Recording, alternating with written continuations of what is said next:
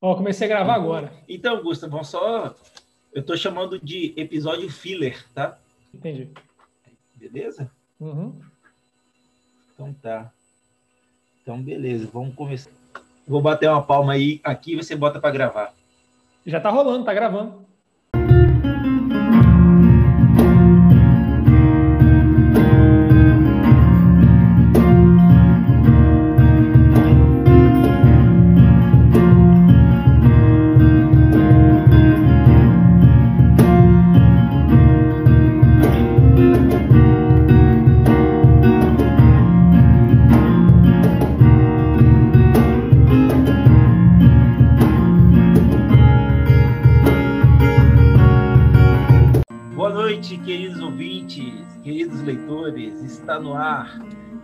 Nosso podcast Gasto Literário, nosso podcast do horário nobre, aquele podcast que a gente curte, filosofa, aquele podcast que a gente vai além do livro. Está no ar o Jantando na Taverna. E hoje nós vamos fazer um, um pouquinho diferente, dando aí um, um hiato maior para o nosso próximo livro, né?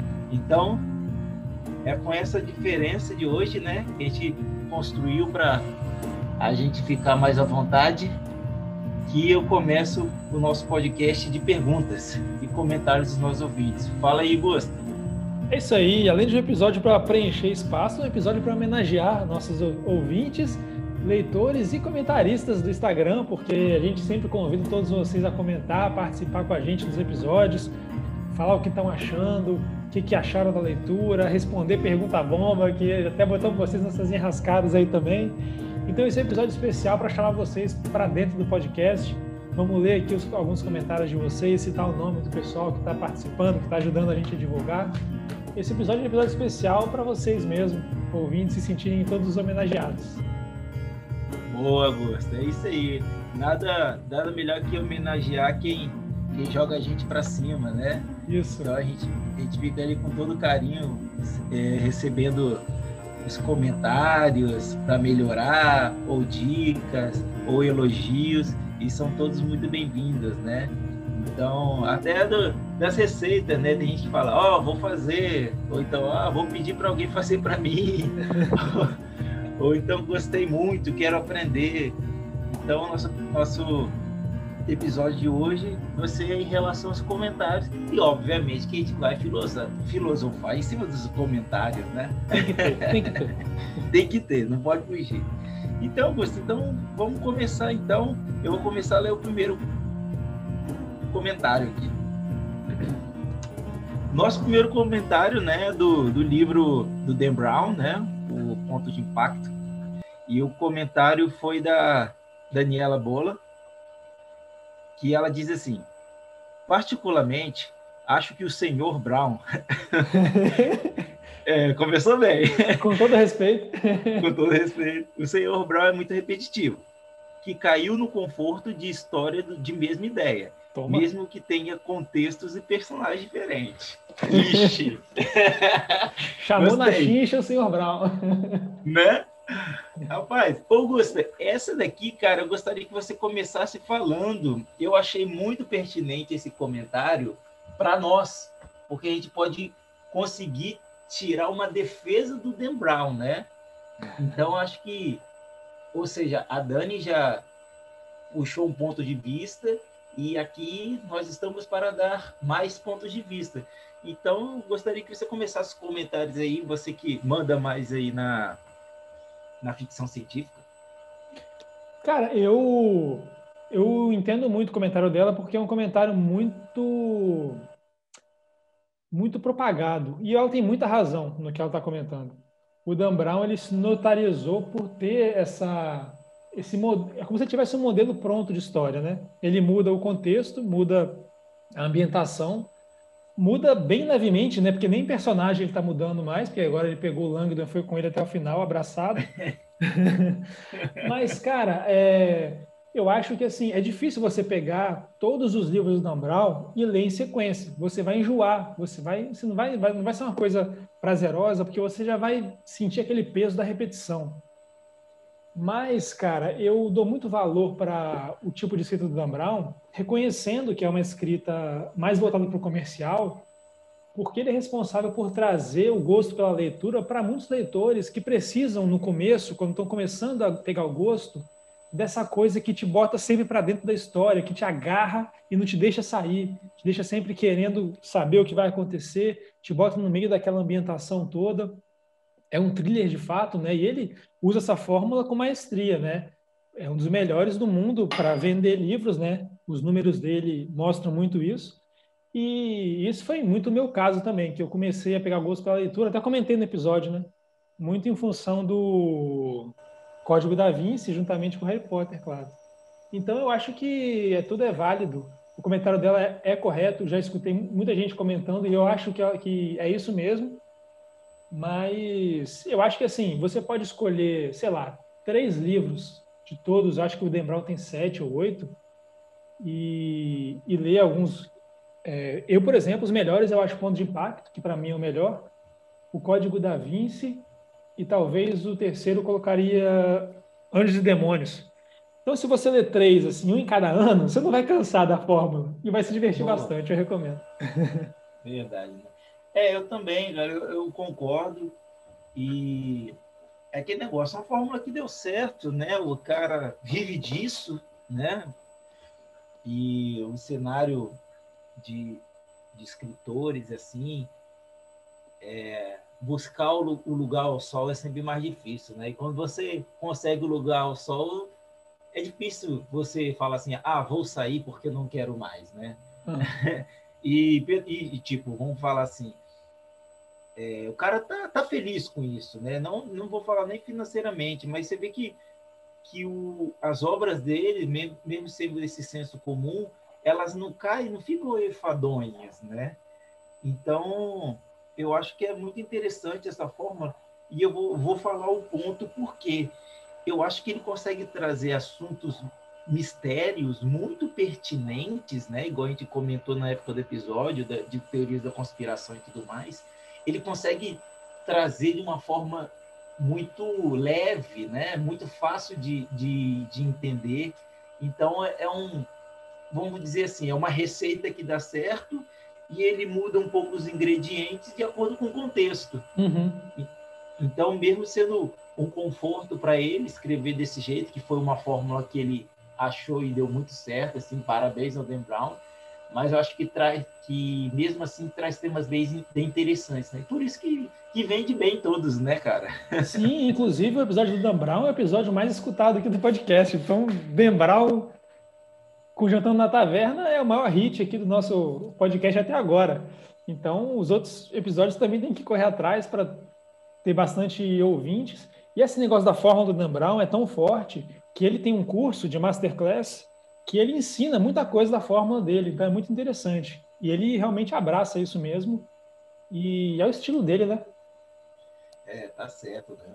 É, querendo, entrando no conforto, ele conseguiu pegar uma coisa bem bem Dan Brown, né, cara? É, a gente já conversou algumas vezes, né, Gusta? Tipo assim, ah, é bem Dan Brown isso, né? Virou uhum. quase um, um, adjetivo, né? É. Pô, muito legal, cara. Mais algum, alguma coisa, cara? Alguma ressalva, algum comentário sobre esse nosso primeiro? Não, eu acho que é isso. Eu acho que ela tá certíssima. E aí fica essa ressalva, né? Eu acho que esses três que eu indiquei, os que eu gostei mais, quem quiser se aventurar pelos livros do Dan Brown, pode começar, porque no primeiro não vai ser cansativo com certeza. Aí se você gostar, você parte para o segundo, para o terceiro, quando cansar, você para. Boa ideia. Quando cansar, fala assim, vou buscar outro autor aqui que, que vai ser melhor. É. Mas é aquele negócio, né? É tão fácil de ler e é tão, é assim, pega tanto que depois é, é difícil você ler aquelas leituras mais in, in, truncadas, né, cara? É. Uhum. Vira, vira um pequeno víciozinho, tipo assim, pô, cara, o cara podia escrever Golden Brown, né?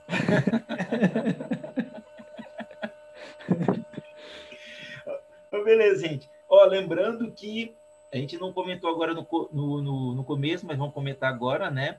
Esses comentários são pertinentes até o quinto episódio, tá? É, então, os comentários vão ser, todos os comentários é, relacionados até o episódio de Revolução dos Bichos, tá? Isso. Então, vamos, que é o episódio que foi lançado agora... até o momento dessa gravação. Isso. Então vamos puxar aqui para o segundo comentário, né? Uma pessoa ilustre aqui, que faz ótimos comentários. É... Valéria Anchite. Anchite, Gusta, que fala? Anchite. Anchite. Valéria Anchite Martins Rocha. É, qualquer, qualquer coincidência é mera coincidência, tá? Essa é ilustre mesmo. É ilustre. O que, que ela falou aí?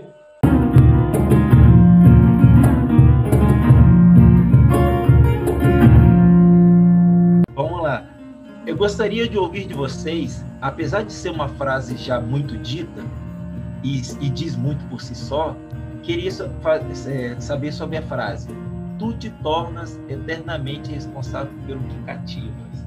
E aí, começa eu ou você, Gusto? Pode começar nessa aí. É, essa é uma frase muito legal, né? Ela é uma frase, é, parece um clichê, né? Ah, leu o Pequeno Príncipe? Ah, ali! Aí repete essa frase, né? Que brincando, né? Que, que as pessoas até tatuam as frases. e mas é uma, é uma frase que ela, ela, não, ela é atemporal, sabe? e com a tradução nova que a gente comentou na, no episódio na época, que ele tira cativas e bota domesticas no, no sentido de criar uma relação multa de, de confiança, essa frase se torna mais emblemática ainda, né? E sim, eu acho que tu te tornas eternamente responsável pelo que cativas ou domesticas, né? porque você ganhar a confiança de uma pessoa, você tem que conseguir passar por toda a, a história da pessoa. Quando eu falo história, eu falo da, da formação da personalidade da pessoa. Então, você consegue, mesmo com todos os medos, né, todos os anseios, todos os problemas que essa pessoa passou na vida dela, você é uma pessoa que ela nunca viu na vida e você consegue conquistá-la, né? Você consegue que ela confie em você. E isso é uma coisa muito importante. Ou seja, você já está nesse, a partir desse momento você faz parte da vida dessa pessoa. Que seja uma passagem curta, uma passagem longa, você faz parte da vida dessa pessoa. Você marcou a vida dessa pessoa porque você entra num ciclo de confiança da pessoa. Você entra na história da pessoa. Então, por isso que eu acho que realmente você tem que ser muito responsável quando você cativa uma pessoa, né? É, cara, eu, eu acho que você falou muito bem, é isso mesmo, essa frase é muito marcante. E assim, eu não sei, acho que todo mundo tem essa sensação, né? Que a gente conhece, tantas pessoas passam né, na nossa vida, tantas pessoas deixam marcas e tudo mais. Então, são sentimentos que vão ficando e pessoas passam pela nossa vida, outras deixam de estar, né, como estavam presentes antes, isso é natural da vida. E eu acho que uma coisa que a gente tem que privar muito nesse momento, né, que a gente está cada vez mais distante dos amigos e da, da, da família, a gente tem que cultivar muito relações, né? Porque a relação, ela, a gente às vezes a gente se escora no que a gente viveu e acha que aquilo vai ser tão forte como foi para sempre. Mas qualquer relacionamento, se não for cultivado, ele vai esmorecendo aos poucos e quando você menos percebe, não sobrou mais nada.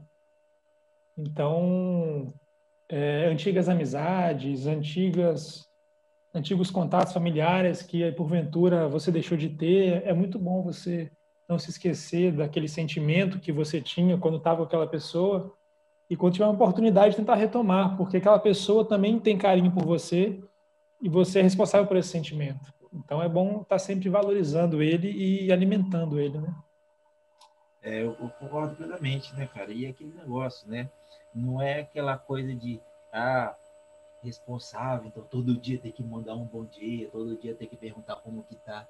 Não, cara, não, não, isso não é necessário, né? Mas estar presente é necessário, né? Então, tipo, é, a gente sabe, né? A gente fica tanto tempo longe um do outro, mas quando se vê, é como se tivesse se visto ontem, né?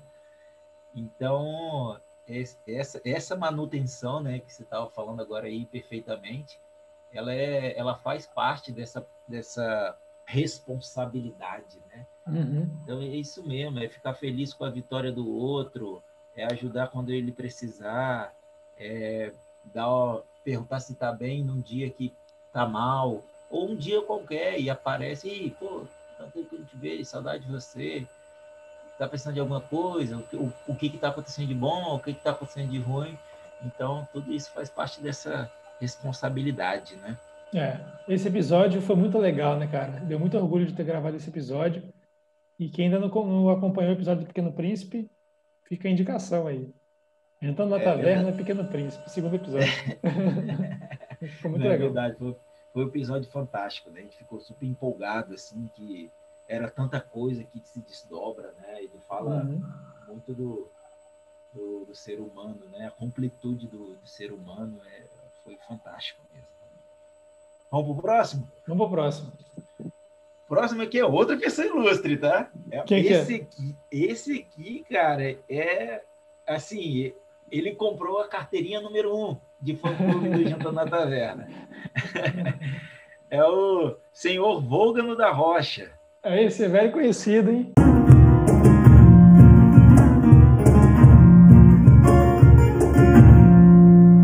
Eita, tio Volgano. Aquele café depois da, da convento.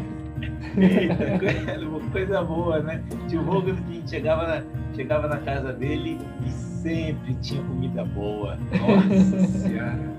Que diga no Stefano, já chegava comendo já. Nossa. Ele Alô, assim, Stefano. Alô! Ele pergunta, é uma pergunta interessante, né? A gente já comentou vagamente, né? A gente nem comentou, na verdade, a gente só falou, só confirmou o que, que ele pergunta aqui.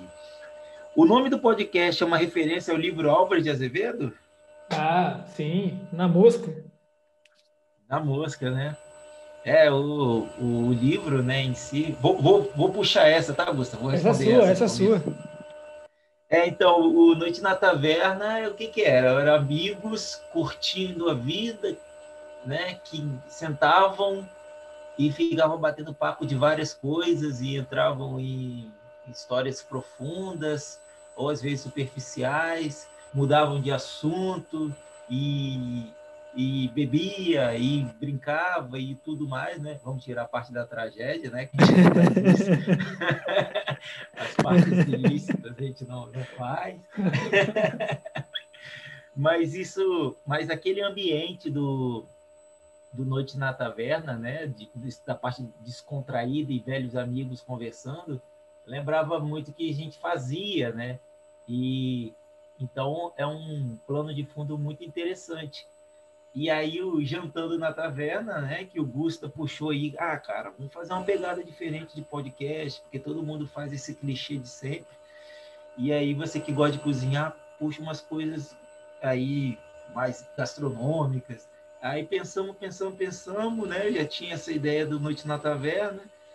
E, pô, vamos Aí a gente pensou, né? Janta na taverna, é, taverna não sei o que lá, e, e, o que colou foi jantando na taverna, né, Gustavo? Isso.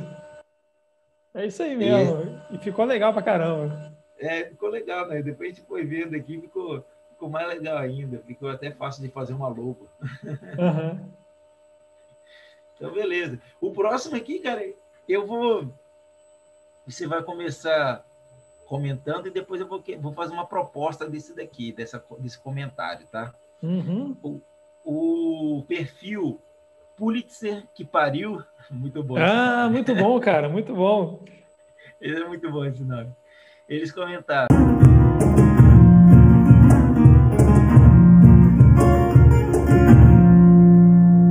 Pô, muito boa a proposta do podcast. Também falamos sobre livros mas o, o twist gastronômico é particularmente criativo. É isso aí, cara. Pô, esse perfil aí muito muito legal. Eles eles descobriram, eles descobriram a gente, né? E aí curtiram nossa página, fizeram esse comentário, estreitaram essa relação. Aí a partir daí eu também passei a conhecer eles, já escutei alguns episódios, gostei muito. Eles têm uma na maioria dos episódios uma uma, um estilo de, de leitura um pouco diferente do que a gente abrange aqui, então eles são complementares. E aí o, o, pessoal parece muito gente boa, eles, se não me engano, são quatro gravando. As vozes são meio parecidas, então às vezes eu me confundo, mas são, acho que são quatro, duas meninas e, dois caras. E muito legal, muito legal esse contato que eles tiveram. Eu também fiz alguns comentários, vi, escutei uns episódios deles. Eles estão de parabéns. Vocês ouvirem esse episódio aqui, estou dando os parabéns aqui registrado para eles, que é muito legal o podcast deles também. Ah, legal, cara. Então, é isso aí que eu ia falar. Eu ia falar para a gente marcá-los né, na, na postagem aqui do, do nosso episódio, desse episódio. E, pô, e eles gostaram desse, desse twist, né? Então, o que eu queria falar, cara, é que tal a gente chamá-los para a gente fazer um, um episódio em conjunto. Eles listam lá, tipo assim, tantos é, é, livros sei lá, livros de ficção com um plano de fundo gastronômico. Olha, faz né, um, romances, ranking aí e comenta. Né? Isso aí, romance com, com, com, com, tema gastronômico, qualquer coisa assim, épicos. Pô, acho que ia ser da hora, né, cara? Ia ser da hora, ia ficar legal. É, ó, então aí, ó, galera do Pulitz que pariu, que tá ouvindo a gente aí, já, já fica esse convite e, obviamente, a gente vai mandar um convite formal para eles. Legal, boa. boa. Outro comentário aqui da dona Valéria. É um comentário muito bom. E Essa aí, fala cara. Pra caramba, hein? é bom quando fala assim, fala é bem, demais. que gosta de ouvir, né? é um, ela foi até um, um post maior, né, dela. E eu peguei essa parte aqui que acho que é muito interessante a gente discutir um pouquinho.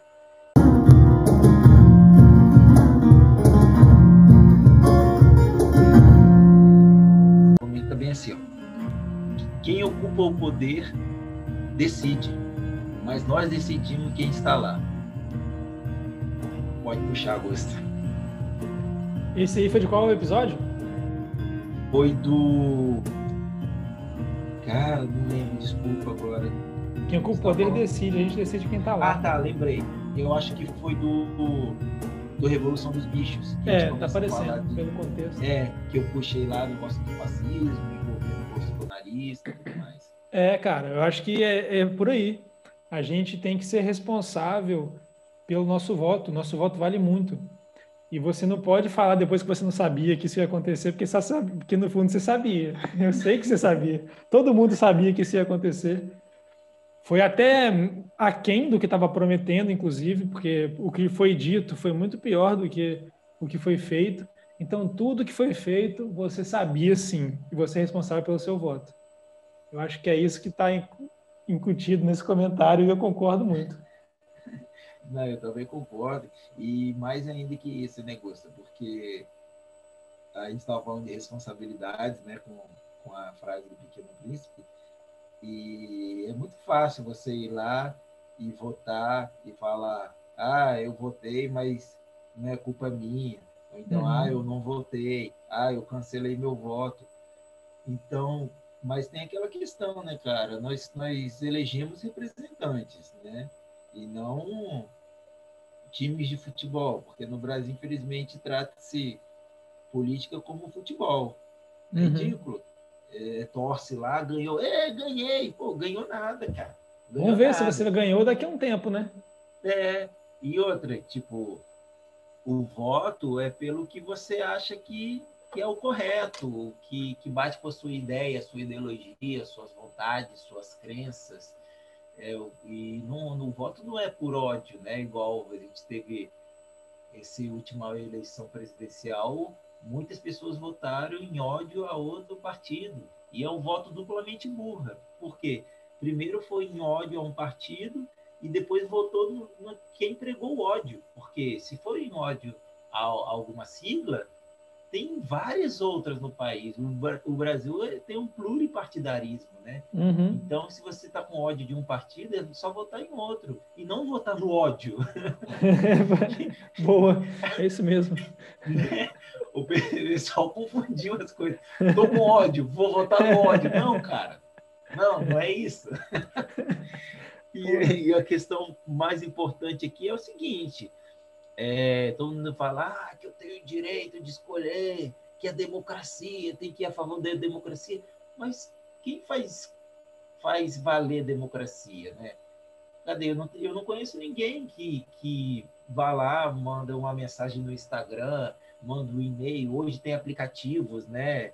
Tem, tem dois, três aplicativos hoje que você consegue ter um contato, consegue mandar mensagem direta para o gabinete de quem você votou tem e-mail, tem telefone, o site da Câmara tá lá para você mandar mensagem, o site do Senado tá lá, sabe? Tem outras ONGs que, que trabalham só com isso. Então, você pode cobrar, você não pode, né? Você deve cobrar quem você votou e falar, ô cara, pô, você estava falando que ia cuidar da educação aqui no Estado e não veio uma emenda parlamentar sobre isso para cá.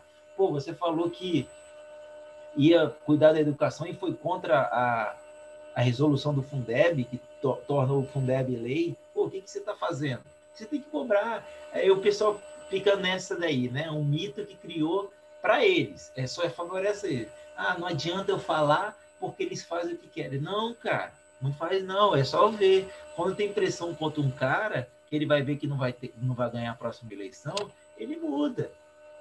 Ele muda, muda a dialética dele, ele muda, muda todo o discurso dele porque ele quer voltar para lá. Que infelizmente hoje no Brasil o político virou profissão, né? Uhum. então o cara quer voltar para lá, o cara quer ter vários mandatos e se aposentar naquilo ali. Então a gente tem que fazer valer da democracia. Então essa, essa frase aqui é, é extremamente pertinente, né? Cara, o que, que você, você imagina que um dia vai chegar um ponto, inteligência artificial, que a gente não vai ter mais político. A gente vai ter uma inteligência artificial que vai estar lá como presidente do Brasil, e é. cada decisão ela vai automaticamente pesar todos os infinitos fatores, tudo ela vai pesar as consequências e tudo mais. Ela vai decidir aquela que vai trazer o maior benefício para o maior número de pessoas ao mesmo tempo. Ah, interessante, cara. É. Então, Gustavo, é uma, Mas ela vai decidir questão... matar todo mundo. É, mas o que, que é o todo mundo, né? Porque o que acontece? Se for pensar no todo mundo, né? Essa, Primeiro, tem, tem um problema do, de como vai ser a decisão, né? Tipo assim, uhum. como que vai ser o algoritmo? Ele vai pesar o quê? O bem-estar social da população? É. Ou ele vai buscar diretrizes, tipo assim, se for um algoritmo presidencial, vamos, botar, vamos criar um nome, um algoritmo presidencial que favoreça a economia, é, o que, que é favorecer a economia? É ter uma balança comercial maior ou é que, to, que tenha um mercado interno mais forte? As duas é. coisas entram na balança, mas é ele que vai saber ah. a decisão do que vai ser melhor no, no âmbito geral. É. Não, é muito interessante porque se fosse assim, né, se tivesse esse, esse equilíbrio todo, a gente beira, beiraria com uma, uma equidade, né? Uhum. Porque, tipo, o algoritmo vai ver, pô, tem um monte de gente que recebe um salário mínimo para viver, e tem gente recebendo 10, 15, 20 salários mínimos, e ele, aí o algoritmo vai ter informação suficiente para falar: esse cara não precisa dessa grana toda. É isso. Né? E aí né? ninguém vai poder questionar, porque não tem nada político envolvido, nada pessoal, nada de preconceito envolvido. É simplesmente um resultado objetivo. É, seria interessante mesmo, tipo, sei lá, o voto seria no algoritmo, né?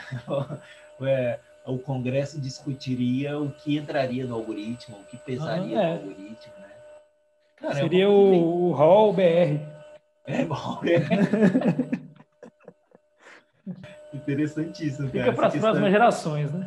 Né, muito boa. Agora você, agora você levou para um lugar aí que dá para fazer um, um episódio disso, né? boa, boa demais. Mais alguma questão, cara, nessa parte? Não, pode tocar o barco. Vamos tocar o barco. Então vamos mais umas aqui. Vamos pro o seu Vogel, é, que ele comenta assim.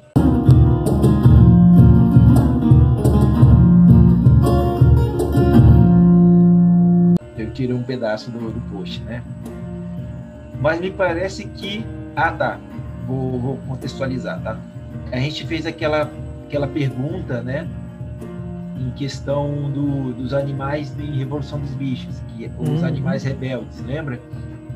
E aí a gente deixou para os nossos ouvintes quem seriam esses animais rebeldes, né? Que parcela da população seria esses animais rebeldes, né? Que a gente ficou no episódio na época, a gente ficou ali comparando o que era cada um, né? O que poderia ser, né? Várias analogias, que é muito legal, né? Então a resposta foi o seguinte dessa nossa pergunta. Me parece que no primeiro momento os animais rebeldes, entre aspas, seriam no bolsonarismo as minorias é, de toda a ordem excluídas, como destaque para os indígenas. O que, que você acha dessa afirmação? Ah, eu acho que, que é isso mesmo, né, cara? Se tem um, um setor do nosso país que foi mais prejudicado nesses últimos dois anos foi a questão ambiental e, por consequência, a questão indígena, né? Então, eu acho que acertou na mosca. né? Muito interessante, a gente não tinha nem, nem citado isso, né? é, não. E, e realmente, né, cara, o, a questão indígena por muito tempo, por muito tempo foi não se sabia como tratar, né? Se não me engano, até a década de 80, o, o nativo brasileiro, vou chamar assim, eu prefiro muito mais chamar assim, o nativo brasileiro ele era tratado sob tutela do Estado, né? Ou seja, ele não tinha, ele era cidadão, mas era um cidadão sob a tutela do Estado. É como uma criança que não que não, não chegou ainda a, sua, a, a uma pessoa que não chegou à sua maioridade, né? Então as decisões principais eh, são tomadas pelos pais. E nesse caso as decisões principais eram tomadas pelo Estado. Então isso incluiria até não ter direito ao voto, né? Então ficava aquela dualidade, né, paradoxal, pô, os caras são cidadãos, mas não têm direito ao voto porque eles são nativos originais, não faz sentido nenhum. Na verdade, eles têm mais direito ao Brasil do que, do que os demais, né? Os vindos depois, muito mais.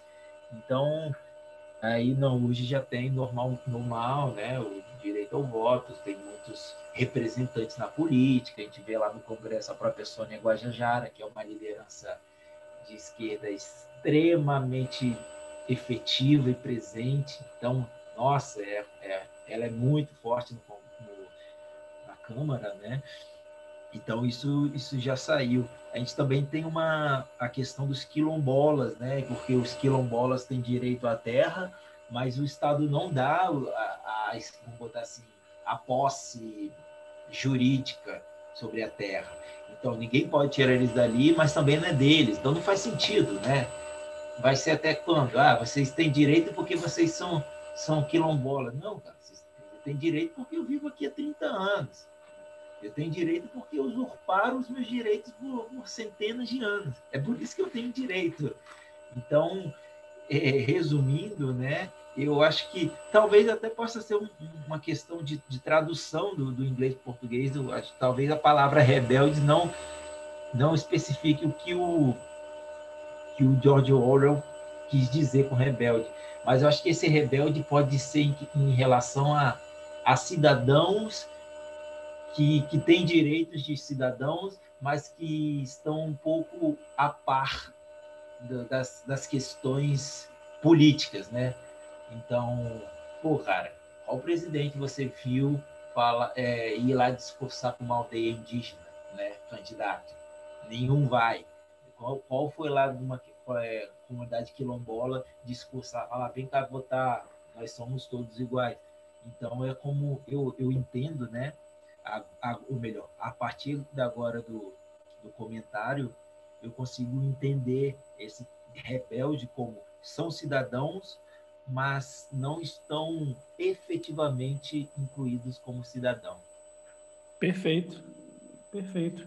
É isso aí. E é um termo tão genérico, né? Porque a gente sabe que quando a gente fala de indígenas, vamos usar a sua, a sua nomenclatura aí de nativos do Brasil, isso, isso engloba uma variedade tão grande né, de, de etnias e de costumes. Eu lembro há pouco tempo que foi flagrado, um, é, um helicóptero na Amazônia flagrou um, um grupo de índios lá no meio da floresta que nunca tinha tido contato nenhum com o ser humano. Então, o que a gente chama de índio é, é gente pra caramba, e a gente não, não tem noção da, do, do quanto que eles perderam de costume, de tradição, a partir da nossa imposição cultural, né? Então, é, eu acho que, que é simplesmente dar ouvido e dar opção, dar opção, né? Porque eles não têm obrigação de se inserir na nossa sociedade.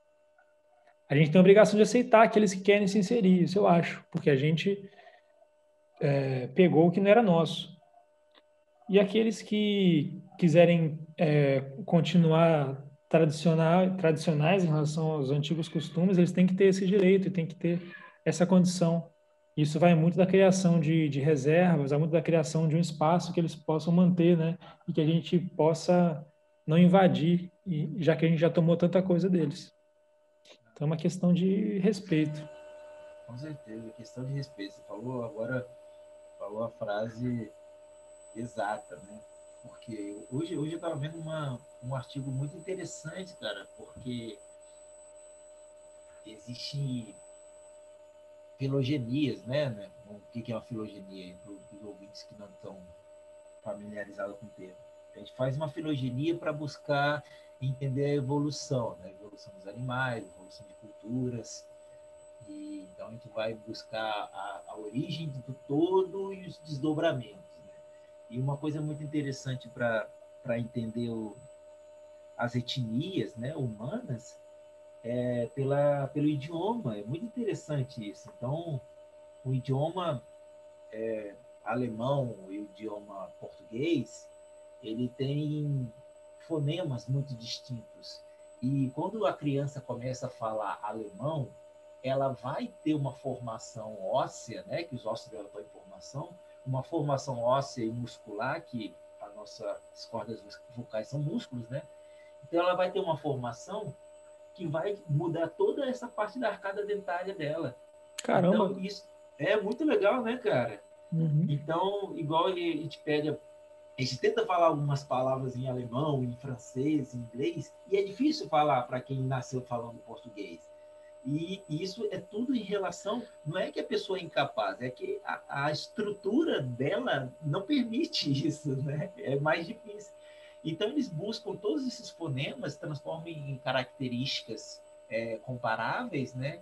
E fazem as filogenias, né? Esse estudo evolutivo. E essa, esse artigo que eu vi estava tentando entender se o idioma tupinambá era qual era a origem dele e viram que é uma, um desdobramento do idioma tupi-guarani, Aí, ó. Muito louco, né? Então é isso aí, que é esse respeito, né? Tipo, pô, os caras os, os caras estão vivendo lá na, no interior da Amazônia há milhares de anos. O que, que vai tirar o cara de lá? Para quê, né? Se o cara não quer ter contato, não força contato também. É, é uma questão de, de, de respeito mesmo, uma questão de empatia, né? Então, é, é muito. Às vezes é chocante, né, cara? Às vezes não é chocante. Eu estava até lendo agora o nosso próximo livro, né, que é Disco Roxo. Quando destrói a cultura do outro é uma coisa muito, muito brutal, né, cara? É. Então vamos então para a próxima, né?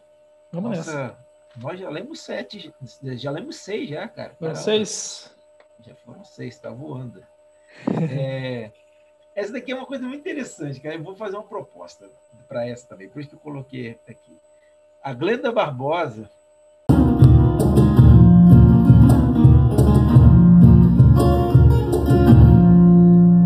Comentário. Ah, como eu amo tapas. Dá contexto. Dá contexto, é. não vai entender errado. Gente, tapas é uma das, das, nossas receitas, tá? Ela foi pro. Foi pro Noite da Taverna? Não, não foi não, né? Foi. Pro... Foi. Foi, foi no 2001, Odisseia no Espaço. Foi isso. Odisseia no Espaço. Ah, Odisseia no Espaço. Odisseia no Espaço. O, a nossa receita foi tapas, né? As tapas espanholas. E ela falou assim: fiquei curiosa com o episódio. Olha que legal, né, cara? É Não, e esse foi um episódio de aço. É. Esse episódio ficou muito legal. Não, é muito legal, né? Que a gente está conseguindo trazer leitores que, que veem e se interessam pela comida e quem se interessa pela comida e vai lá, pô, que, que tem a ver tapas com Odisseia no espaço, né? Vou ouvir, vou ler o livro, vou ouvir. E é legal que a gente tenha a parte, primeiro, sem spoilers, que a gente faz o resumo, e aí melhor personagem, dá a nota, e depois vem a parte com spoiler, que a gente avisa e tudo mais. Então a pessoa que não leu, ela já começa a ter a vontade de ler o livro para poder chegar até o final do episódio e participar dessa conversa com a gente. Então é muito legal esse formato que a gente fez, que tanto abre espaço para quem ainda não leu e quer ver se vai gostar, conhecer um pouco mais do livro, como abre espaço também para quem já leu e quer se aprofundar mais junto com a gente, escutar o episódio, depois ir lá comentar no Instagram, que a gente sempre responde. Então foi pensado justamente nisso que a gente fez esse formato de episódio. Não, é legal, você puxou um gancho agora para porque eram tantas de, desse, de, desse, desse que eu vou falar agora, que eu não tinha nem como colocar aqui, mas tinha muita gente falando assim: opa, parei no minuto 15 porque eu tenho que terminar de ler o livro. Parei no minuto 15 porque deu vontade de ler o livro. Vou parar, Sim. vou ler o livro, depois eu ouço de novo. E teve gente que quis reler livro, reler livro antes de o final do episódio, que também é bem legal. Exatamente, cara. Tipo, tem gente falando assim, pô, já li o livro, ouvi, mas vou ler de novo sobre essa ótica que vocês levantaram. Muito bom. Isso, isso é bem legal, né, cara? Isso é é uma coisa muito prazerosa, assim, que é, conseguir fazer o que a gente propôs, né, cara? A gente tá conseguindo despertar o que a gente propôs desde lá do primeiro episódio, né? Com toda aquela nossa apresentação. E é muito, muito gratificante mesmo. E o que eu queria falar, Gustavo, o que a gente pode fazer também é puxar algum podcast, podcast estritamente gastronômico e fazer desafio para eles e fazendo receita para cada livro nosso. O que, que você acha? Boa, também, muito bom. Dá para fazer vamos, um especial desse. Vamos caçar um podcast gastro aí no, no Instagram, entrar em contato. Bom demais, cara. Legal, muito bom, cara. Esse, esse, esse feedback do, dos ouvintes é muito, muito interessante mesmo. E agora, aqui por último, né, e não menos importante, Valentim Elizabeth.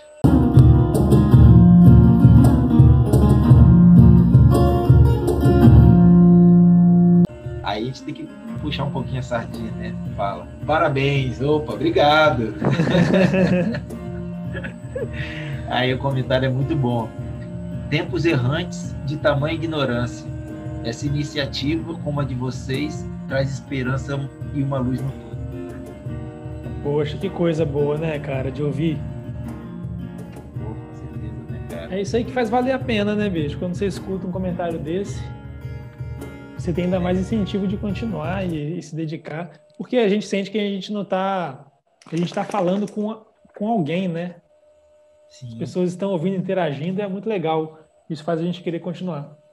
Ah, com certeza. É, cara, eu estava até esses dias ouvindo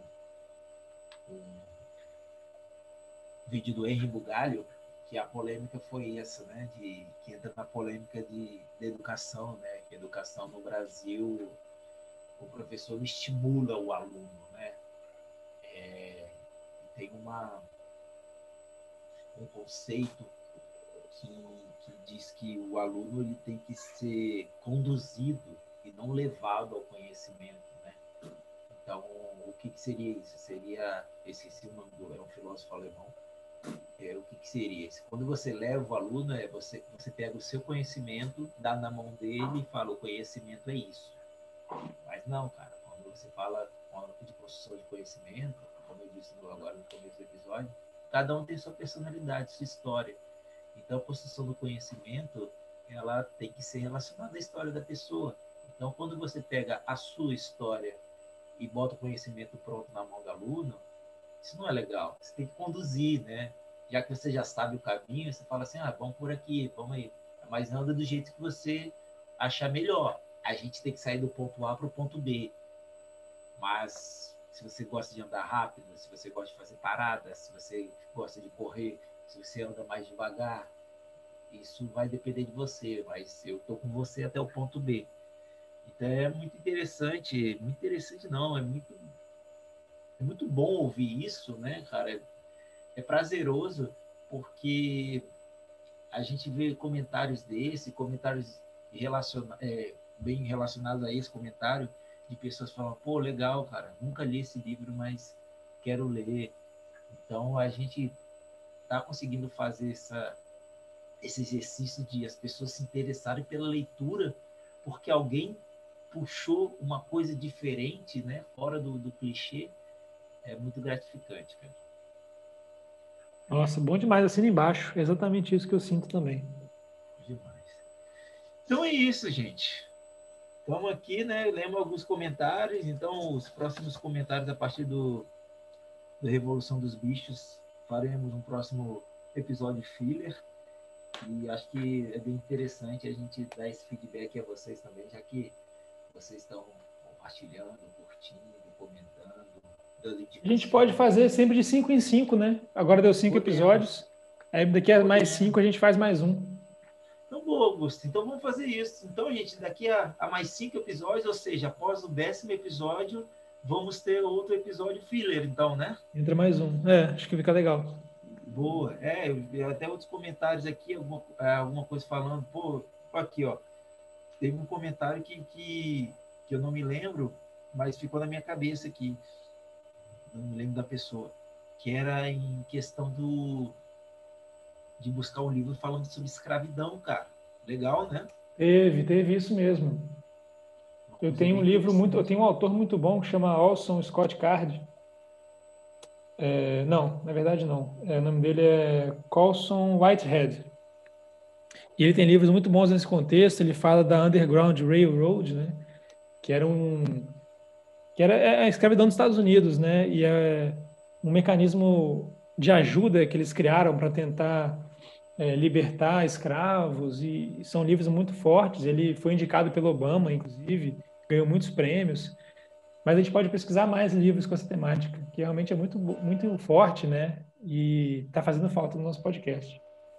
Boa, isso aí. Já vai para a nossa lista aqui, que eu estou vendo no meu quadro, ó. Nossa lista tem os próximos, tem um, dois, três, tem seis já na lista. Aí a gente já vai incluir um desse aí. Isso. Então, beleza. E agora eu ia pedir para você, Gusta, uma coisa. Sempre você indica algum, alguma leitura, vamos dizer assim, semelhante né, ao que a gente analisou. Eu gostaria que você fizesse aí um comentário sobre esses livros que você foi indicando lá até o momento. Ah, legal, pessoal. Então, não sei se todo mundo chegou a anotar, sempre no texto do episódio, lá no Spotify, tem um textinho que tem a receita lá e tal, tem a apresentação do episódio, e tem sempre a indicação de um livro. Que tipo assim, você gostou desse livro do episódio? Vale a pena ler esse outro também, que é, que é similar. Então, vou fazer um apanhado bem rápido aqui desses cinco primeiros episódios. Então, o primeiro foi o Ponto de Impacto. Aí, o livro que eu indiquei foi um livro do mesmo autor de 2001, Odisseia no Espaço, mas esse livro chama Encontro com Rama. Ele é parecido com o Ponto de Impacto no sentido daquela questão da, da investigação científica, que ele insere numa trama que tem um contexto muito maior de mistério e de ação, e no meio daquela trama, os personagens são cientistas e estão investigando algo muito misterioso que está acontecendo ali. No encontro com Rama, eles detectam um objeto voador imenso no, no espaço que está passando próximo da Terra. Eles vão lá interceptar esse objeto, eles conseguem abrir e entrar lá dentro, e lá dentro eles encontram uma coisa muito maior e mais bizarro do que eu estava imaginando, e eles começam a investigar o que, que era aquilo. Um livro muito interessante. Se você gostou do Ponto de Impacto, e se você gostou também de 2001, né, você vai gostar desse do Encontro com Rama, com certeza. O livro Pequeno Príncipe, eu indiquei o livro As Aventuras de Pi. As Aventuras de Pi é de Ian Martel. É um livro muito interessante. Ele ele é diferente do Pequeno Príncipe no sentido da, da simplicidade da história. Ele não é um livro curtinho, ele é um livro bastante grande. Ele tem 371 páginas. Só que ele é muito parecido com o Pequeno Príncipe no sentido das metáforas, porque você lê o livro e você vai você entra nessa aventura que ele te propõe. Acho que muita gente leu o filme, viu o filme, o filme é muito bom também, os efeitos especiais e o filme é sensacional mas quando você chega no final que você entende a história. E aí você, ou você recapitula mentalmente e re, ressignifica tudo que você leu, ou você lê de novo, agora com um outro olhar. Isso é muito similar ao do a leitura do Pequeno Príncipe nesse sentido. Não, cara, esse As Aventuras de, de Pi, eu, eu não li o livro, né? Mas não sei, a gente pode até conversar sobre botar esse livro também, que esse livro, pelo filme, é coisa de louco. Eu vi o filme e eu, eu falei assim, por que, que esse cara não mata essa porra desse tigre? É. Eu confesso que eu fiquei muito puto com o filme. Eu falei, que, que filme babaca. Aí depois eu parei com calma e vi, e eu falei, nossa, esse, esse filme é demais. Esse filme é. Ele faz um. E, e, e, no filme, e no livro, no final do livro também, ele faz um paralelo. Eu não vou dar muito spoiler do final, né? Então eu vou parar por aqui, pessoal. Eu ia falar alguma coisa que é melhor não falar. Mas leiam também, se você gostou do Pequeno Príncipe. O terceiro era Noite na Taverna. E eu vou indicar um livro aqui que pelo título já vai ver que tem uma temática que tem tudo a ver com o podcast. Chama Jantar Secreto, um autor brasileiro, Opa! Rafael Montes. Esse livro é um livro também chocante, igual o Noite na Taverna. Esse é um livro contemporâneo, o cara lançou tem pouco tempo. É um livro muito forte. É um livro sem medo de, de chocar. Então, isso ele tem em comum com Noite na Taverna. E é um livro muito bem escrito, é um livro que te prende do começo ao fim. E eu não sei, tem um tempo que eu já li, então o, o que eu tinha para, o que eu posso falar aqui para dar esse paralelo do choque do livro, eu acho que pode ser um spoiler. Mas eu vou, eu vou só indicar, e aí vocês olham aí no a sinopse na, na Amazon, que vocês vão saber melhor do que, que se trata. Estou com medo de dar spoiler. Mas é um livro muito bom, do autor brasileiro. E que se você gostou de Noite na Taverna, você vai gostar também de Jantar Secreto, um livro bastante chocante e, e ousado. O quarto, que foi o 2001, Odisseia no Espaço, é uma ficção científica daquela expansiva, né? Que você começa o livro e quando você termina, você não sabe onde é que você está. Isso aí, aí, falou é, tudo. Ele, ele te leva através dos, do, do, dos, dos, caminhos, assim, das lacunas científicas. Ele usa as lacunas de uma forma muito particular para agregar a história, né? Então ele insere a ficção onde a gente tem dúvida do que, que realmente de fato acontece, né? Então isso é muito interessante. O livro que eu indiquei nesse contexto também é um livro de um autor chinês é o primeiro vencedor do prêmio Hugo, que é o maior prêmio de ficção científica do mundo. É, maior, é o primeiro vencedor desse prêmio que não escreveu originalmente na língua inglesa. Ele escreveu em chinês, é um autor chinês, chama Cixin Liu. O nome do livro é O Problema dos Três Corpos. É o primeiro livro de uma trilogia, e essa trilogia é, se você gosta de ficção científica, é imperdível, você não tem ideia de onde que você vai parar quando você vai começar a ler esse livro é sensacional. Ele começa inserido na Revolução Chinesa, Revolução Cultural Chinesa, e aí é um centro de astronomia, e eles captam um sinal é, extraterrestre, alienígena. E esse sinal vem da Alpha Centauri, que é uma estrela próxima dali. Só que o que acontece é que e, e, e essa troca de mensagens ela demora três anos por causa da distância, né? Então você tem que esperar três anos para ouvir a resposta. E, e eles estão com um problema, porque isso é um problema matemático. Você, a, a, gente tem no sistema solar sistema de dois corpos. Então a Lua e a Terra é um sistema de dois corpos. A Terra e o Sol é um sistema de dois corpos. Isso vale para todos os outros planetas. Só que um problema matemático, que é o problema dos três corpos, é que eles dizem que é difícil, é impossível prever a, o sistema de movimentação quando você tem três corpos interagindo gravitacionalmente. E esse sistema desses extraterrestres que contactam a Terra, eles estão pedindo ajuda, porque eles vivem num planeta que tem duas estrelas e os três giram é, num sistema de três corpos. Então, eles simplesmente estão vivendo, estão evoluindo tecnologicamente e crescendo e se desenvolvendo, e de repente, do nada, brota um sol no horizonte e queima tudo. Ou então fica milênios e milhões e milhões de anos sem o sol aparecer e congela tudo. Então, eles não conseguem se desenvolver. E aí, isso é só o começo, isso é só o comecinho da, da série. E sério, se você gosta de ficção científica, esse cara vai te levar para os confins do, do tempo, do espaço, do universo, e vai ser muito massa, muito bom Legal. essa série. Até eu fiquei agora com vontade. Porra, Lê, cara, não, não é, é o problema massa. dos três corpos é o primeiro, O segundo chama Floresta Sombria, que ele trata do daquele dilema se existe, se o espaço é tão, se o universo é tão grande, por que que a gente não, por que que para nossa, para nossa visão parece que ele está vazio? Então ele é um dilema, né? científico ele trata disso. E o terceiro chama O Fim da Morte. E aí é o desfecho da, da trilogia que é absurda. E o, e o quinto, que era do da Revolução dos Bichos, e aí, o que tinha para indicar é para você é, entender de fato a ideia e aprofundar na, na, ideia revolucionária e ideia política de mundo do George Orwell, aí você tem que ler 1984, que é um livro ah. sensacional e que um dia vai entrar aqui no podcast também. Com certeza. Então são esses livros, e aí o pessoal fica atento aí, no, sempre que a gente sai um episódio, vai ter uma indicação de livro ali. Bom demais, cara como a gente disse, né, cara? Ninguém sai ileso lendo George Orwell, né? Isso, é, essa é a frase. Me fala uma coisa, cara. Mesmo nesse episódio, você está sentindo algum cheiro vindo da cozinha?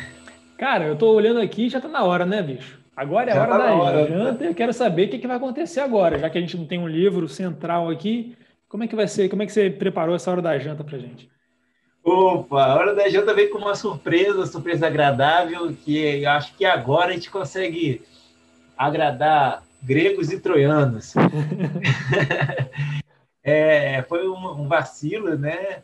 Já faço a minha culpa aqui. O negócio é o seguinte: as nossas receitas, a gente não se preocupou em ter opção vegetariana.